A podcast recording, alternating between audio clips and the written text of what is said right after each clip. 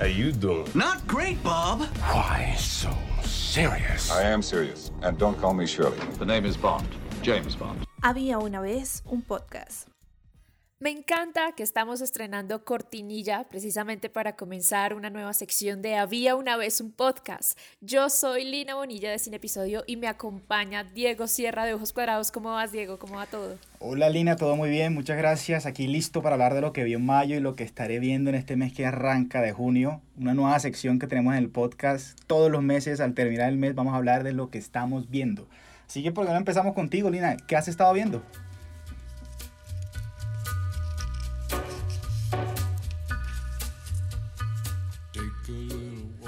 Bueno, estuve poniéndome al día con Peaky Blinders porque es una serie que había empezado ya hace bastante tiempo, desde el año pasado o antepasado, pero nunca la había visto con juicio y este mes me puse súper juiciosa a terminarla hasta la última temporada que salió en agosto pasado, si no estoy mal, o octubre, a finales de año salió.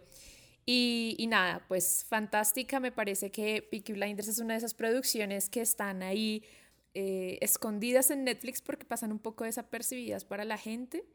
Eh, pero creo que últimamente ha tomado más fuerza. Las últimas dos temporadas la gente ha hablado mucho más de la serie, con toda esta trama en la que han incluido actores como Adrian Brody, que también apareció acá en la serie haciendo de uno de los mafiosos italianos, Luca Changreta, y también pues el caso de Tom Hardy, ¿no? que también es una maravilla en Peaky Blinders. Eh, entonces yo creo que ha tomado mucha fuerza eh, el tema de la ambientación en esta época tan lejana para nosotros que digamos de la que no tenemos tanta información, que es como a finales de la Primera Guerra Mundial, me parece que es fantástica todo este tema de mostrar a un pueblo como en depresión, tanto social y económica, creo que ahí está retratado y a través de, de la mafia y, de este grupo que son los Peaky Blinders que prácticamente manejan a su acomodo. Eh, pues su sociedad, su entorno. Ve, yo confieso que nunca la he visto. Sí, he escuchado mucho, todo el mundo habla, pero la tengo en mi lista de esas que están siempre en mi lista y no han empezado. No, hay que verla, tienes que verla. Yo creo que esa es una de, de, las que yo siempre recomiendo y creo que voy a seguir recomendando. No creo que, que la serie se vaya a desperdiciar en la siguiente temporada, ni siquiera porque vienen grandes cosas. ¿Y cuántas temporadas? ¿Y tú qué estás viendo, Diego? Ah, bueno, temporadas. Eh, la que acabamos ahorita fue la quinta, la quinta temporada y se está produciendo la sexta. Ahorita con el parón pues va a estar un poco retrasada, pero viene la sexta temporada. Ah, ok, ok, no, pero no, pues tengo bastante tiempo ahí para ponerme al día. Eh, no, y con Killian Murphy, ¿no? Y con sí. Killian Murphy, que es un actorazo. Siempre está genial, que, siempre está de genial. Hecho, sí, sí, no, o sea, este protagónico creo que le hace justicia a esa carrera que se ha labrado como tan desde abajo. Ok, no, pues yo que he estado viendo, me vi una serie de HBO que se acabó este domingo pasado, Run se llama, no sé si la has escuchado o la has visto. Eh, pues me, me, enganchó desde el principio, es una serie muy interesante en la que una pareja de novios, pero de esos que son, fueron novios en el colegio y 15 años después se vuelven a reencontrar porque hicieron un pacto en que si uno de ellos le enviaba un mensaje con la palabra run, corre, y el otro respondía con esa misma palabra, tenían que encontrarse en la estación Grand Central en Nueva York y tomar un tren y perderse por todo el país. Dejar todo botado e irse a viajar por el país. Y así es como arranca la serie y van pasando muchas cosas, uno va conociendo el pasado de cada uno, de por qué están haciéndolo. Pero tengo que decir que el final me pareció una cosa muy, muy extraña y por no decirlo malo, me dejó como, ¿qué pasó aquí? O sea, en serio, de esas cosas que uno se acaba y dice, ¿ya se acabó? ¿Será que hay una escena post créditos o algo? No. Entonces un poquito ahí decepcionado con ese final, pero el recorrido valió la pena. Y son solo siete capítulos, media hora uno se lo ve en una tarde. Yo me lo vi en dos tardes, de hecho, todo. Pero sí, me dejó como con ganas de más el final ahí, que uno queda, no, esto, ¿cómo puede terminar así? Eh, sí, yo vi fue una crítica por ahí y que decía que era que pasaban muchas cosas predecibles durante los últimos tres capítulos y que eso dañaba un poco también cómo cuajaron sí, ese final. Lo mejor es que es la, la, química que hay en los dos personajes protagónicos. Sí, tienen mucha química y es lo único que mantiene la serie viva.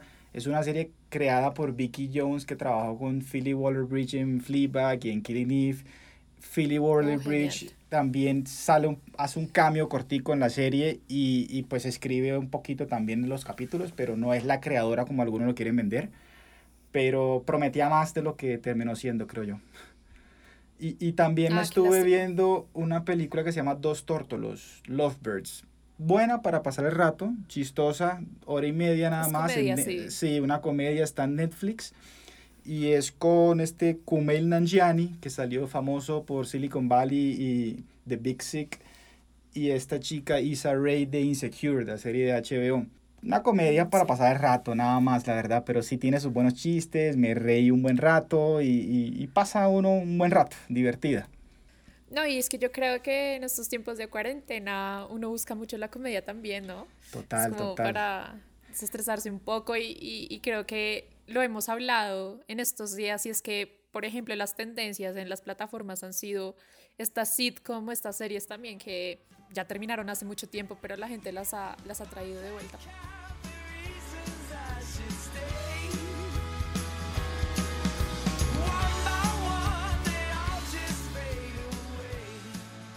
Y ese fue mi caso también ese mes con Community, que la verdad yo no conocía esta serie, yo no la conocía, nunca había escuchado de ella.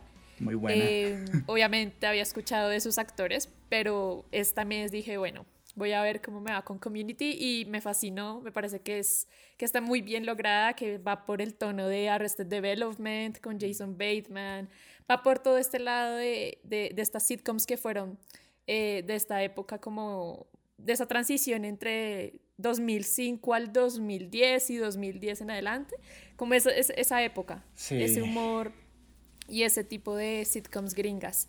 Eh, obviamente estoy encantada con Donald Glover, me encanta su papel ahí porque pues fue, fue uno de sus primeros papeles, ¿no? Sí, así fue como se hizo famoso. Prácticamente lo iba a conocer. Pero que hoy en día Sí. hace algo muy distinto a lo que hacía ahí.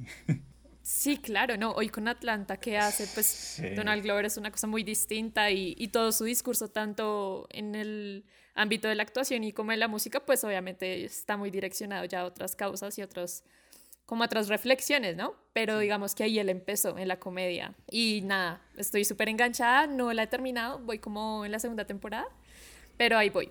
Igual, Muy igual divertida. estas sitcoms son para ver así súper relajada. Sí, antes de dormir. Te ves un par de Sí. capítulos y, y te das hasta a dormir tranquila. Sí, y no, y que por ahí están otra vez los rumores de que va a haber película, que yo no sé qué, los fans la Sí, piden, porque es pues la que- serie fue cancelada. Claro, no, porque como tú empiezas a verla ahora, yo la vi cuando salió, entonces cada vez que terminaba la temporada era un sufrimiento, uno no sabía si le iban a renovar. Y siempre era la campaña en redes sociales de que la renovaran y empezó el numeral de seis películas, seis series, seis temporadas y una película. Six seasons and a movie, así eran los tipos, todos los actores decían y decían. Y empezó, eso empezó como en la cuarta temporada, creo, y llegaron la quinta y luego lograron la sexta y bueno, decían, ¿y ahora la película para cuándo? Y todavía estamos esperándola. No, sí, a mí me tiene súper enganchada. Y el señor personaje que es Abed, me encanta ese Sí. personaje en Community. Sí, sí, sí, no, la Es serie que- es muy buena. Sí, es excelente. Y siento que a veces su protagonista no le hace tanta justicia al humor que hay en toda la serie. Pero siento que hubiera sido mejor como otro personaje más, no sé, más fuerte, como un personaje que, que sirviera más de protagonista. No sé, no lo veo tan protagonista él. Siento que es, el grupo brilla más que él mismo. Pero bueno. Sí, de acuerdo, de acuerdo. Y por ahí Sí. me dijiste que estabas viendo The Last Dance, que pues yo ya la voy a empezar a ver esta semana porque la, la acumulé, dejé que salieran todos los capítulos. Tenemos que ¿Cómo te fue con comentarla más. Dance? A mí me gustó mucho. Lo primero que pensé es que, bueno, empieza y me atrapa, pero digo, ¿será que esta vaina sí da para 10 episodios? Y sí, la verdad sí los da. Muy interesante porque le dedican es, lo venden como si fuera muy de Michael Jordan y sí, claro, es la estrella, pues era el, el- el mejor jugador de toda la NBA y claramente acapara todas las portadas, pero también le dedican su tiempo a cada pieza fundamental de ese equipo que ganó tres títulos seguidos, que entonces desde el entrenador hasta incluso hablan de los directivos, hablan de cada de Dennis Rodman, de Scottie Pippen, y entonces eso es muy interesante porque cada uno le dan su momento para brillar. Y me gustó mucho, entonces, pero espero que cuando la veas la hablamos más en detalle. Sí, pronto la vamos a hablar. Por ahí va a haber capítulo de Había una vez un podcast con The Last Dance, así que también estén por ahí pendientes. Em, Lo último bueno, que me empecé yo- a ver, te quiero contar es que porque tú me dijiste que va a salir la tercera temporada de Dark en junio, te creí y me estoy poniendo al día. Ah, sí, sí, sí, sí, sí. Me empecé a ver Dark y me vi todo este fin de semana la primera temporada.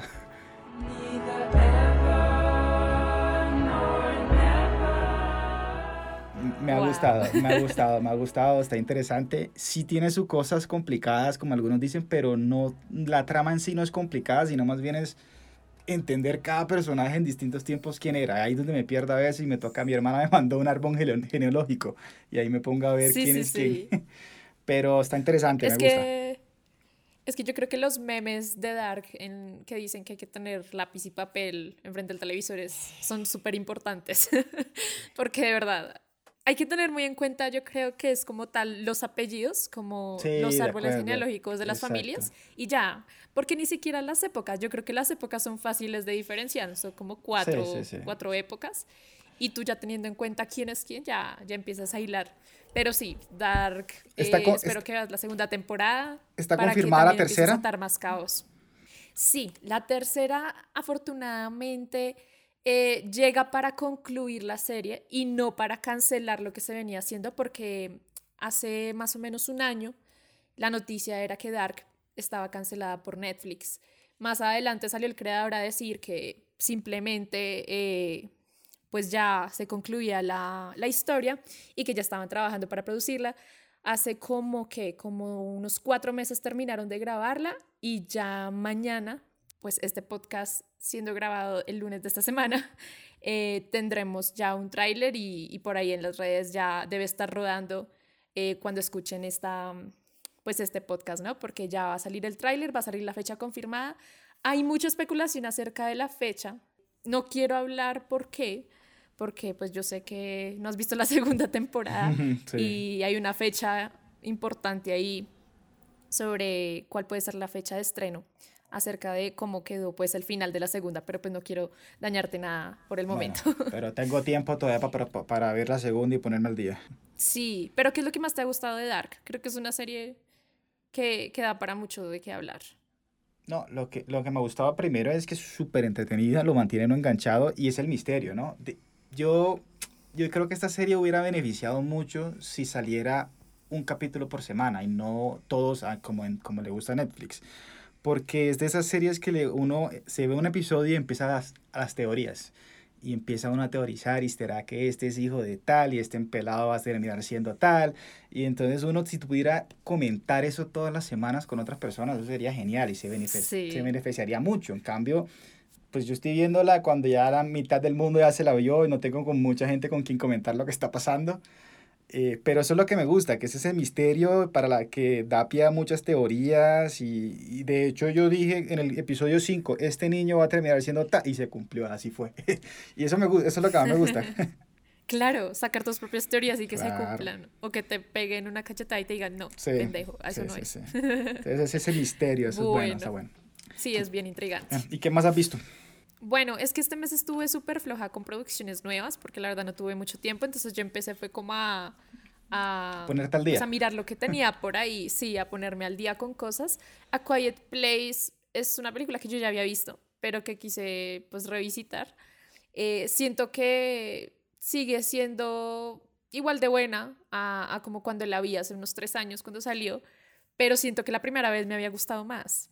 Siento que, que tenía un poco más de, no sé, como que también la campaña de expectativa que se creaba alrededor de la película y como estábamos en esta época de que salían películas eh, tipo Beer Box y, y todo este tema, como que la campaña alrededor de la película hizo que la película cogiera más fuerza.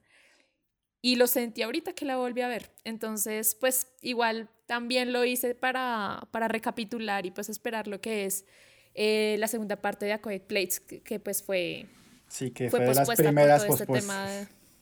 Sí, ¿no? Y además que ellos ya habían hecho eh, prensa, ellos ya estaban promocionando la película, hubo premiere en Los Ángeles y ya, no se alcanzó a estrenar. Eh, John Krasinski es uno de los, de los hombres que también está como craneándose cómo va a ser el estreno de la película porque él no ha dado como intenciones de que vaya a ser por streaming. Entonces yo creo que están es como esperando a ver cómo se va a normalizar el tema de, de los teatros. Pero bueno, pero sí siento que, que me gustó más la primera vez y, y bueno, quiero esperar la segunda también, que, que sale Killian Murphy también, ahora en esta segunda parte. y Fractura también me vi, un huesazo que, que la verdad yo nunca había visto, yo nunca había visto esa película, pues recuerdo el hype que había, o bueno, que estaba tendencia en su momento.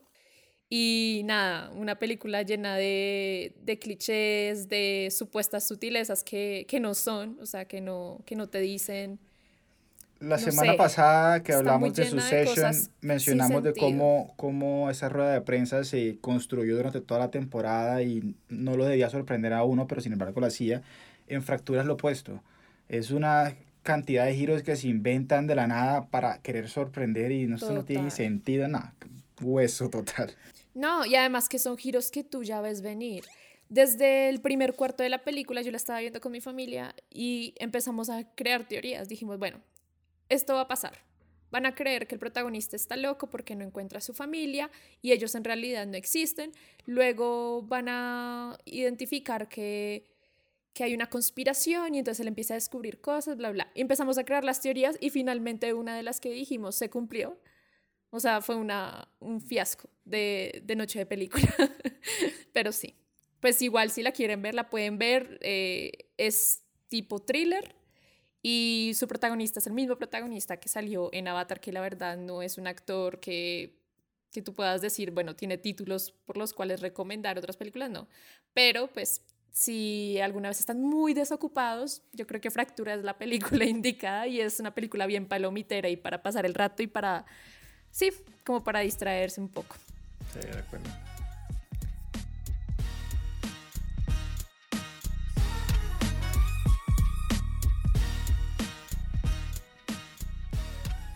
Bueno, Lina, y entonces ya basta de lo que hemos visto. Ahora cuéntame qué vas a ver el mes de junio. Bueno, me voy a poner al día también con The Wife, que es esta película por la cual fue nominada Glenn Close a los Oscars hace creo que dos años, si no estoy mal, y que la verdad no, no alcancé a ver en temporada de premios, ahorita que va a salir también en Netflix próximamente, en este mes. Entonces me voy a poner al día con esa. Em, pues no le tengo como mucha fe, pero quiero ver cómo fue el tema de, de la actuación de Glenn Close, que pues digamos, ha destacado durante toda su carrera y, y, quiero saber cómo, cómo le fue acá, que también está con, con este actor, se me olvidó el nombre, perdón, el actor de Game of Thrones y de Los Dos Papas, él es el esposo de ella en esta película. Se me olvidó el nombre. Jonathan Price. Jonathan Price, sí. Ellos dos son los que protagonizan esta película. Y pues ahí voy a estar pendiente a ver, a ver cómo me va y les cuento el otro mes. Ok. Yo veré Fuerza Espacial. Fuerza Espacial empieza este, de hecho empieza en mayo, el 29 de este viernes. Cuando salga el podcast ya probablemente algunos estarán viéndola. Me parece que va a ser una de las comedias del año, pues tiene todo para hacerlo. Steve Carell vuelve a hacer una comedia con, con el creador de The Office, eh, pues la versión americana, Greg Daniels. Y, y, pues tiene, ya solo con eso tiene toda la pinta de que va a ser buena. Además tiene a Lisa Kudrow volviendo a hacer sitcoms, tiene Fred Wheeler en su última actuación antes de su muerte, lastimosamente que en paz descanse. Ben Schwartz, mejor dicho, esa serie, además con el tema, teniendo la fuerza espacial, que rama que creó el presidente Donald Trump y se prestaba para muchos chistes. Y aquí pues vamos a ver con qué nos salen estos locos. Sí. También veré, veré Perry Mason, que creo que me, me tiene muy emocionado esta serie ojalá y sea buena, es de esas series que uno quiere que sean buenas porque es una, una historia, Perry Mason es un personaje con el que yo no conozco porque de los años 50, ¿sí? Pero Robert Downey Jr. lo, lo quiso revivir, es productor en la serie, él iba a ser el actor, pero por cuestiones de, de, tiempo no pudo. Entonces ahora el actor principal es Matthew Rice, conocido por The Americans, y hace de un abogado defensor criminalista que, pero en realidad aquí lo venden como si fuera un detective privado y tiene una vibra como noir, ese cine negro así de detectives en Los Ángeles 1932, entonces tiene una pinta espectacular y, estoy muy emocionado por, por ver esas, arrancan HBO el 21 de, de junio, entonces es de las que más me tiene ahí emocionado. ¿Qué más vas a ver? Sí, permiso, también yo la quiero ver, definitivamente. Se, se ve súper buena. Eh, voy a verme este mes también Metrópolis, el clásico. Esa película nunca la he podido, pues no es que no la haya podido ver, pero digamos nunca me he sentado a, a verla y no me lo he propuesto. y creo que va a ser tiempo este año también para, para visitar muchos clásicos eh, desde los años 30 hasta los 50. Me he propuesto este año. Eso, y Metrópolis es una de esas sí, películas. Eso veo que te estás poniendo al día con, con películas que no has visto. Sí, sí, con muchas. Es que este año, es que creo que el año pasado vi mucha cosa eh, que salía, o sea, mucha cosa nueva, mucha sobreoferta de series, mucha, mucha película en plataforma. Y este año dije, bueno, no, empecemos como a revisar el pasado. Y entonces estoy visitando muchas cosas, también en cuestión de series, ¿no? Como es el caso de Twin Peaks, que tampoco la he visto y también me propuse que voy a empezar Twin Peaks. Y antes de empezarla, siento que es un momento que va a partir mi vida seriéfila en dos. va a ser un antes y un después de David Leitch en Twin Peaks y, y, ya estoy muy emocionada por verla. Y por supuesto, Dark y su temporada final que llega a finales de junio, o eso es lo que todo el mundo espera esta semana, o para cuando ustedes ya escuchen el podcast ya tendremos una fecha posiblemente, eh, gracias a la información que nos dio el, el director y el creador de, de esta serie alemana. Y bueno, para tener entonces en cuenta que creo que es un estreno que nosotros estamos esperando y que, que mucha gente está esperando, eh, y del cual tuvimos tráiler hace poco, es la película de Spike Lee para este año y con la que piensa competir en temporada de premios, ¿no es cierto, Diego? Sí, la tengo el, el, el 12 de junio, día de mi cumpleaños, de hecho. Ay, vea pues. Entonces, sí, ahí la tengo lista ya en mi lista y pues está fresquito haberse ganado su Oscar por fin con Black Clansman. Ahora viene con The Five Bloods, una película que parece que va a jugar también con el tiempo porque son unos soldados en la guerra de Vietnam y creo que veremos imágenes durante la guerra y muchos años después cuando vuelven a Vietnam en busca de un tesoro. Y eso es todo lo que sé y no quiero saber más porque el trailer para qué, pero está muy interesante y ahí la veré. Sí, y tienes caras interesantes, ¿no? También está por ahí Chadwick Boseman eh, en el elenco. Sí, mejor conocido como Pantera Negra. Sí por ahí está. También tendremos en Netflix Historia de un crimen, La búsqueda, que recordemos Historia de un crimen es eh, una producción que ha sacado por temporadas eh, diferentes casos de la vida criminal latinoamericana. Y esta vez va a ser el caso de una niña mexicana que fue encontrada en su casa, eh, pues muerta eh, debajo de un colchón después de varios días de que fue anunciada de, eh, por desaparecida pero estaba en su casa. Y pues obviamente van a documentar de manera dramatizada todo el caso. Fue muy famoso en México. Y las otras temporadas que, que hubo de, de, esta producción, recordemos que fue la de Colmenares, el caso de, de este chico acá en Colombia, que falleció, y también el caso del ex candidato presidencial mexicano, que también fue asesinado en los años 90 Así que pues esta, esta serie también ha creado un poco de expectativa por, por cómo dramatiza esos eventos que, que, que se han popularizado también. Y también tendremos como un recomendado muy especial Atleta A, porque creo que después de las Dance, yo creo que la gente se va a animar también a ver mucho documental deportivo, aunque antes hay unos también muy recomendados.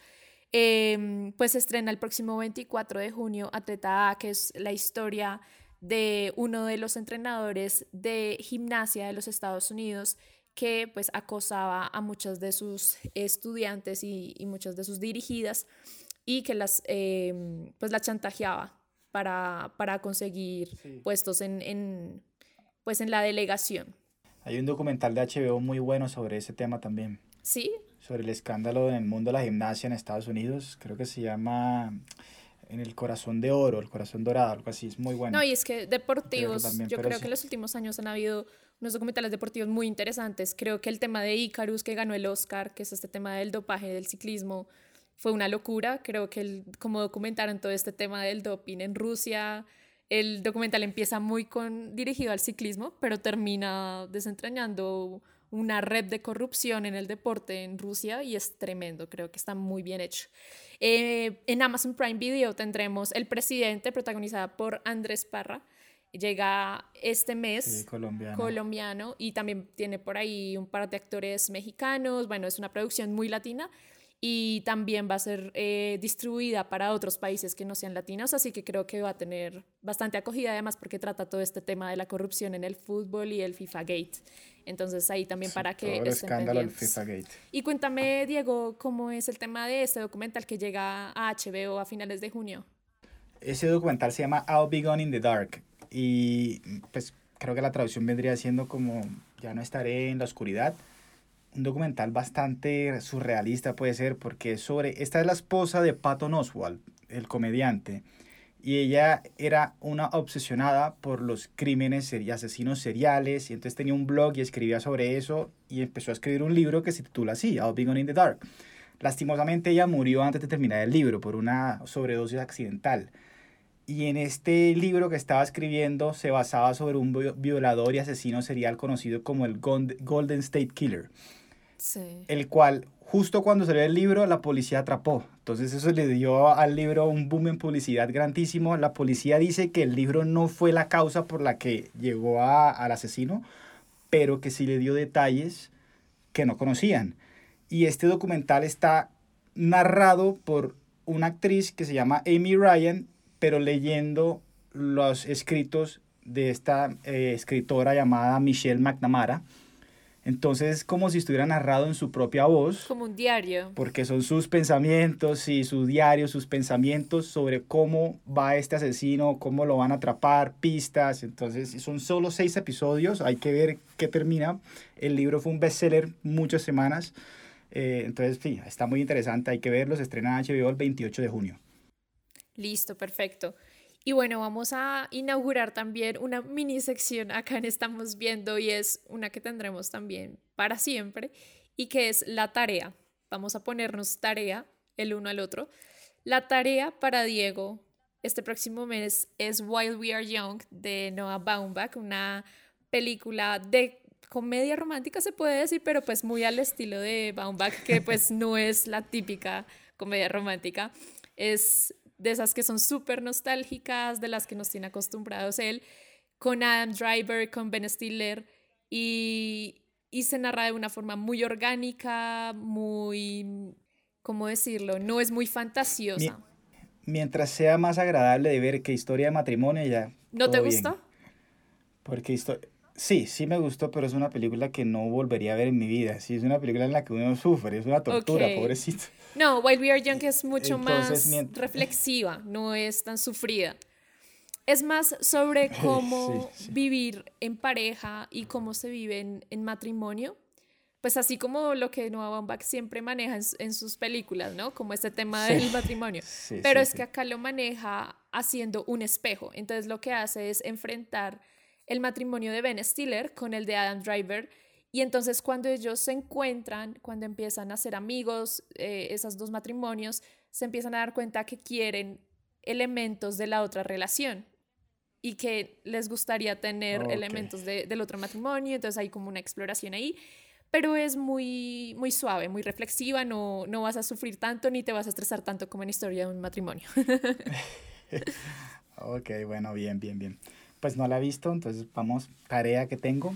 Hablaremos en el próximo, estamos viendo sobre esta. Yo también te tengo tu tarea. Quiero que te veas Sicario, la película de Denis Villeneuve, el escritor, director de La Llegada, el director de La Llegada, director de Prisioneros, la magnífica Prisioneros, y la próxima que se debe estrenar este año, ojalá Duna. También de Blade Runner, ¿no? Muy anticipada por muchos. Blade Runner 2049. A mí este director me encanta, la verdad. Y, y, esta es escrita por Taylor Sheridan, que fue su primer guion. O sea, el tipo debutó, un debut estupendo. Y su segundo guion fue Hell or High Water, que se llama en español Sin Nada que Perder. Fue una película que obtuvo cuatro nominaciones al Oscar. O sea, y esa no solo la, la, escribió, la escribió también, sino que la dirigió. Entonces este tipo empezó como con todo.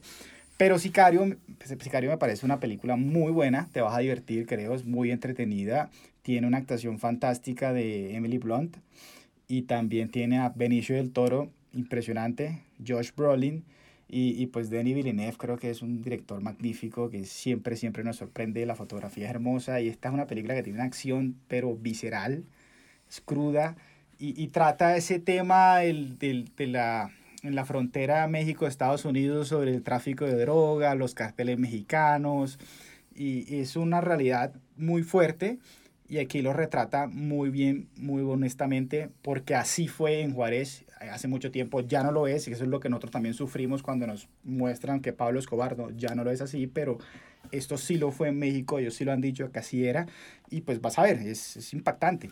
No, sí, es que lo que pasa es que eh, durante un tiempo yo he tenido como un poco de renuencia a las películas ambientadas como en México o que manejan este tema de carteles.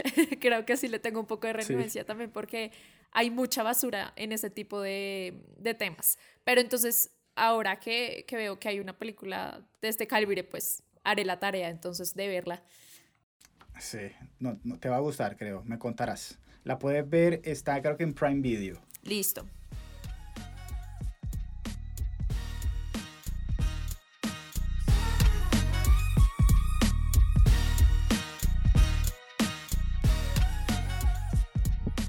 Bueno, y vamos a cerrar este capítulo de Había una vez un podcast como contándoles un poquito qué ha pasado en la industria. Diego, por ahí me tenías una información sobre el Festival de Venecia, ¿cierto? Te cuento que el Festival de Venecia tiene previsto celebrarse en septiembre. Hay que recordar que el Festival de Cannes tenía que haber ocurrido en mayo y eso sí pospusieron y por ahora no hay fecha de que vaya a ocurrir. Pero en Italia que ha sido el país el epicentro del virus allá en, en, Europa, están diciendo que el festival va a ocurrir en septiembre y es que tienen previsto en el país como tal levantar las restricciones de viaje el 3 de junio y así los ciudadanos de la, de la Unión Europea podrían moverse sin necesidad de ponerse en cuarentena. Kate Blanchett presidiría este festival este, este, este, en vez de septiembre. ¿Tú crees que se vaya a ocurrir? ¿Qué, qué piensas de eso? Pues yo creo que Italia como que ya está un poco más avanzado con, con este tema de su fase 3, que creo, que creo que es en la fase que ellos están ahorita, ¿no? Sí. Y puede que los protocolos se den, pero yo creo que el festival tendría que ser como ni siquiera con la mitad del público, tendría que ser como con un cuarto. No, y, y no solo yo ni siquiera el público, ya... sino piensa en el número de películas que se estrenarían. O sea, ¿quién va a llevar tanto las películas? Tendría que ser también un tercio de películas lo que se estrenaría. Exacto, además porque el tema de los traslados, los viajes, eh, es imposible que tanta gente asista a un festival de Venecia que siempre ha tenido una oferta muy amplia cada semana. Y además que recuerda que tanto Cannes como Venecia tienen unas entradas estratosféricas, o sea, los costos para ver una película en estos festivales es carísima. ¿Y tú crees que en tiempos de crisis alguien va a comprar una entrada para una película en el Festival de Venecia? No, no, no lo van a hacer. Nada, entonces... Van a esperar a que se estrene en cualquier cine de confianza de barrio en Europa. Yo creo que están locos en decir que sí se va a ocurrir en septiembre, además las medidas que tendrían que tomar, o sea, no sé, hay que esperar, pero yo no creo que, que ocurra ese festival en septiembre. Y, y, nada más mira en Yo China. Creo que cualquier evento grande sí. que se dé en Europa o en Latinoamérica pronto no, no es viable. No, mira, mira que en China, como si habrás escuchado, abrieron los teatros y les tocó recular el rato y cerraron porque otra vez estaban subiendo los casos. Y a, ahora quieren volver a abrir, ahora con más medidas. Sí. Y, y, una campaña muy, pero muy buena. ¿Sí la has visto la campaña que están haciendo para que la gente vuelva al teatro?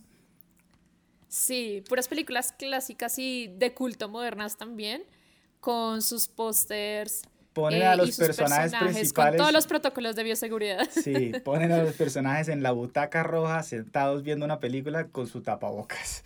Y todos con distanciamiento social.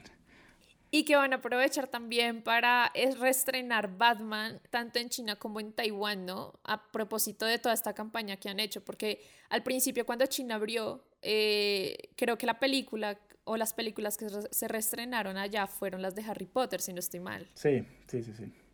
Es sí, que están haciendo eso, Potter. puros reestrenos porque pues no hay mucho contenido nuevo para sacar y es que toda la industria prácticamente está en las manos hoy en día de Christopher Nolan, ¿sí? Tenet, su nueva película, se tiene que estrenar el 17 de, de julio y Warner todavía se mantiene con esa fecha 17 de julio y es como la gran esperanza de Hollywood para salvar los cines. Es que una película que hay que tener en cuenta que costó más de 200 millones de dólares sin incluir los costos en marketing, sí, que puede subir a 400 millones fácilmente.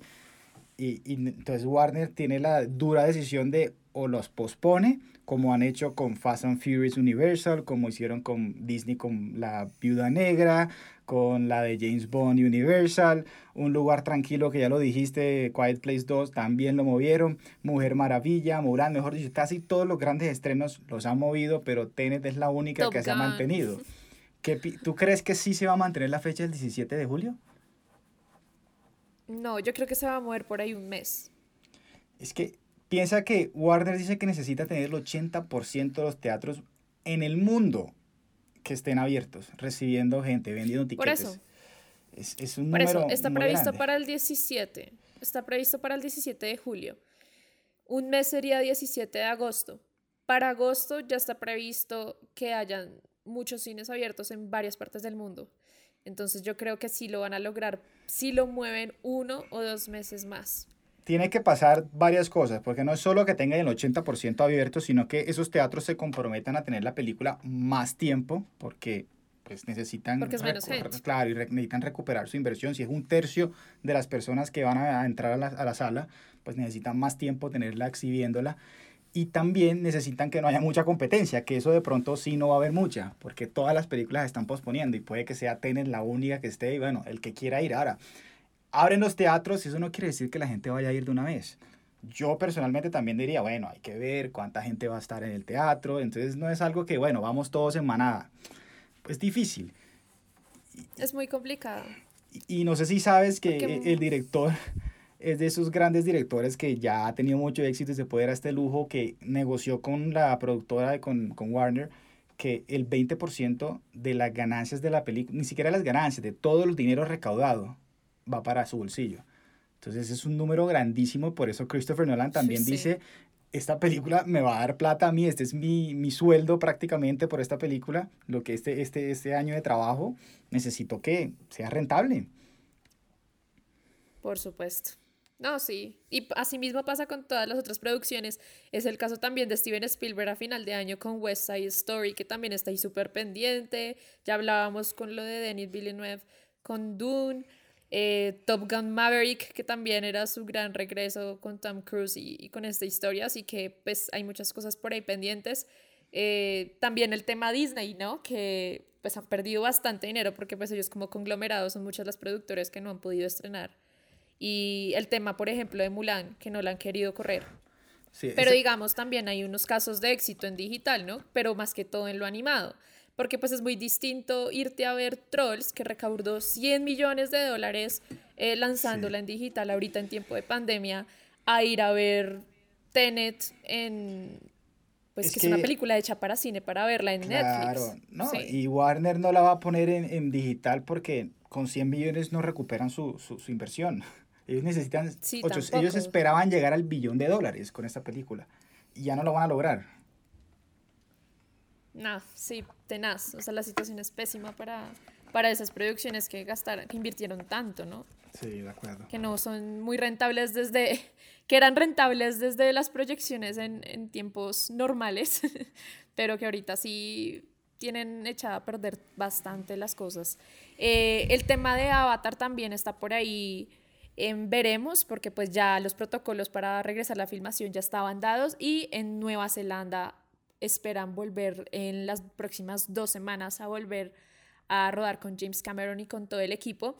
Ellos están confinados allá, ellos no se fueron, porque además pues Nueva Zelanda ha manejado muy bien el tema y también ha pasado con un par de producciones, hay una en la que está trabajando Benedict Cumberbatch allá en, en Nueva Zelanda y él también se quedó con su familia mientras rodaba pues porque allá las condiciones están muy dadas y la crisis ya está como paleada.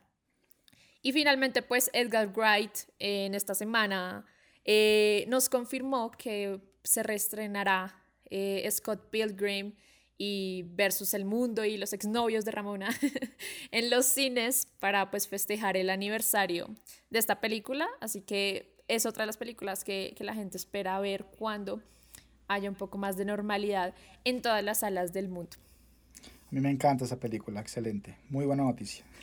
Y eso ha sido todo por hoy. Este fue el primer episodio de Estamos Viendo en Había una vez un podcast. Sigan escuchándonos, tendremos muchas más recomendaciones, les contaremos cómo nos va con la tarea y no olviden seguirnos en nuestras redes sociales como arroba episodio y arroba ojoscuadrados.com. Y un recorderis, por lo que queda de cuarentena y la vida. Una película no es vieja si nunca la has visto, así que chao y a ver buen cine y televisión. Chao, chao.